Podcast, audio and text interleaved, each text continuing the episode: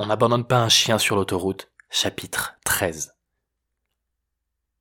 L'énorme objet non identifié trônait ostensiblement au beau milieu de la chaussée.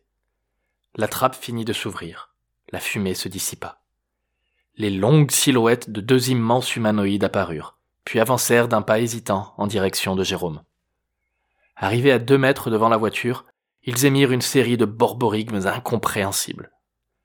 Face à l'air à la fois hargneux et médusé de Jérôme, l'alien de gauche leva un bras, glissa l'autre dans son dos pour sortir un épais boîtier métallique, pressa un large bouton, puis reprit la parole.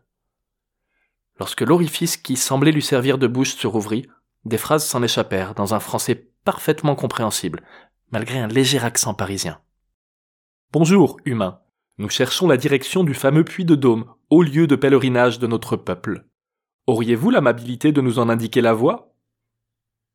À ses côtés, son compatriote dépliait ce qui ressemblait à une immense carte routière plastifiée. Jérôme se cogna le front des deux paumes. Et si c'était lui qui perdait la boule?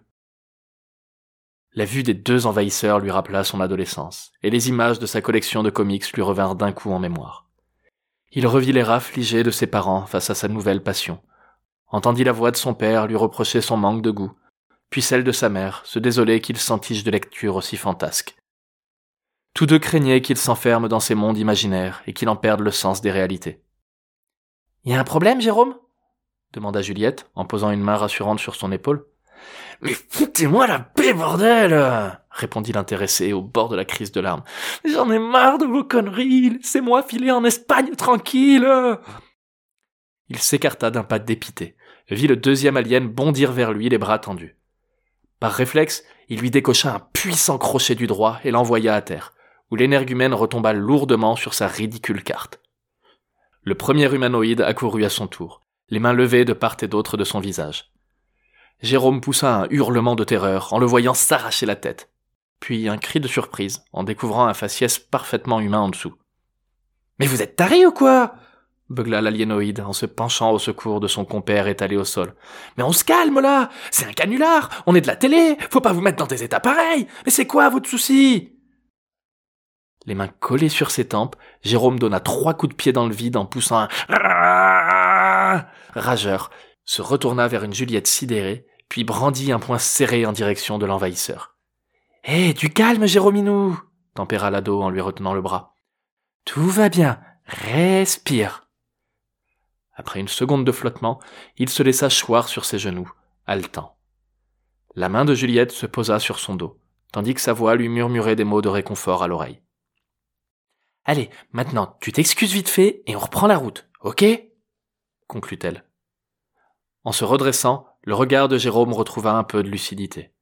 Il s'approcha de l'envahisseur encore valide, le saisit par le col du costume, approcha son visage à quelques centimètres de sa gueule démasquée et figea ses yeux dans les siens. Écoute mon gars, t'es de la télé, c'est ça? Alors j'ai un putain de scoop pour toi si tu veux du vrai journalisme au lieu de tes canulars à la con. Après l'avoir conduit de force jusqu'aux toilettes de l'air, il fouilla les cabines jusqu'à trouver un numéro de téléphone et un prénom tagué au mur.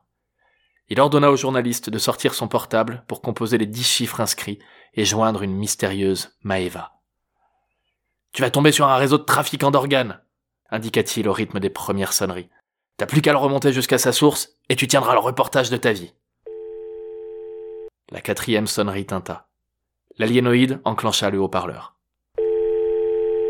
Cinquième sonnerie. La tonalité changea. Une voix résonna au bout du fil. Allô? J'ai mis un timbre juvénile enroué de sommeil. Ben vas-y, réponds, dis-lui que tu veux une pipe souffla Jérôme au journaleux. Ce dernier hésita, bafouilla quelques mots hésitants dans le combiné. Arrêtez de vous foutre de ma gueule, s'il vous plaît, répondit la voix au bout du fil. C'est mon ex qui a filé mon hume à tout le monde. Allez, foutez-moi la paix. Alors c'est ça votre scoop? S'énerva l'homme à moitié costumé. Vous avez intérêt à foutre le camp vite fait ou c'est moi qui vais vous chercher des noises maintenant. Jérôme souffla, fit craquer les doigts de sa main gauche, puis de sa main droite. Ah, vous me prenez pour un con, c'est ça. Saisissant l'envahisseur par l'oreille, il le traîna derrière lui jusqu'à la berline. Je tiens une des membres du réseau de trafic dont je te parle. On va la réveiller et t'auras qu'à l'interroger. Tu verras.